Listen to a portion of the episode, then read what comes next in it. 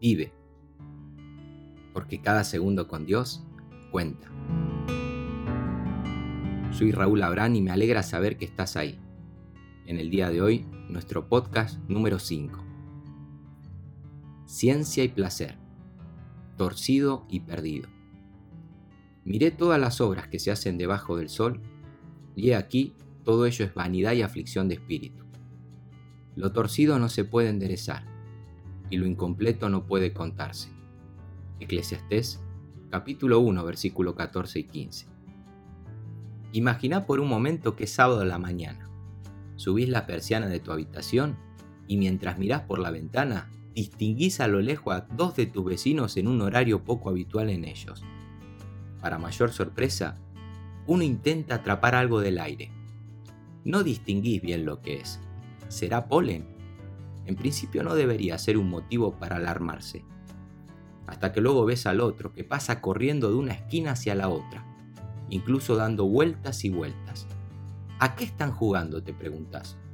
¿O de qué ejercicio oriental se trata? Pensás confuso mientras buscas algún tipo de explicación. Finalmente, una mezcla de duda, curiosidad e inquietud te hacen bajar sin desayunar y aún con la típica bata matinal encima. Ahora sí la preocupación es mayor, ya que se empeñan en continuar su cómica e inesperada actuación aún estando vos presente. Hasta que la pregunta es inevitable. ¿Qué hacen muchachos? Uno de ellos te responde, estoy intentando atrapar el aire, mientras persiste en dar manotazos al vacío. El otro más agitado, te dice que persigue el viento, pero sin éxito alguno. Sí, es de locos, lo sé, pero no lo juzgues. Es lo que descubrió el rey Salomón al continuar con su investigación sobre todo lo que se hace aquí debajo del sol. Según las traducciones dinámicas de la Biblia, vanidad se aplica al primer vecino y aflicción de espíritu al segundo. De hecho, ¿Te pusiste a pensar alguna vez la cantidad de cosas absurdas que de forma inconsciente hacemos a lo largo del día o de la semana? ¿En cuántas ocasiones a la hora del almuerzo o la cena comemos el pan que sobró de ayer y guardamos para mañana el de hoy? ¿Cuántas noches esperaste el bus refunfuñando, mirando una y otra vez al final de la calle a ver si se digna pasar de una bendita vez? Fíjate bien, no comemos algunos plátanos porque están muy verdes, para después tirarlos porque están muy maduros. No cambiamos el rollo de papel y nos enojamos al volver porque tampoco nadie lo ha hecho. ¿Te das cuenta? Seguro que en más de una ocasión tuviste la llave del buzón en la mano, pero aún así intentaste sacar las cartas por la ranura. ¿O qué decir de la vieja costumbre de apretar más fuerte los botones del control remoto por no ir a buscar las pilas nuevas a la cocina? ¿Se te ocurre alguna más? Seguro que sí, me encantaría escucharlas. Pero nuestro amigo el predicador nos deja dos, que a diferencia de las mías, vale la pena analizarlas. La primera parte del versículo 15 ya leída señala el primer absurdo. Se trata de la impotencia de no poder enderezar lo torcido. Bíblicamente leemos que fue Dios, según Génesis 3:17, quien torció todo lo creado como consecuencia del pecado en aquel huerto. Así lo corrobora el libro de Romanos en el capítulo 8, versículo 20. Y así seguirá de torcido hasta que Él vuelva en su segunda venida para restaurarlo, según el verso 21. Si el hombre intenta enderezarlo, lo termina quebrando.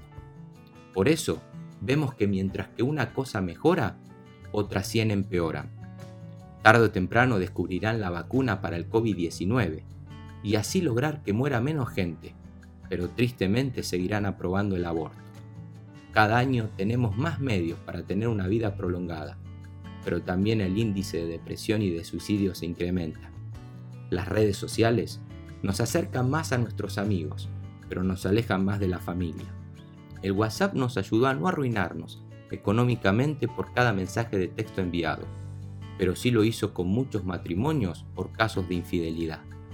Como dijo alguien, lo paradójico de todo es ver cómo la vida mejora mientras la gente se siente peor. El segundo absurdo es el dolor de no estar capacitado para recuperar lo que se ha perdido.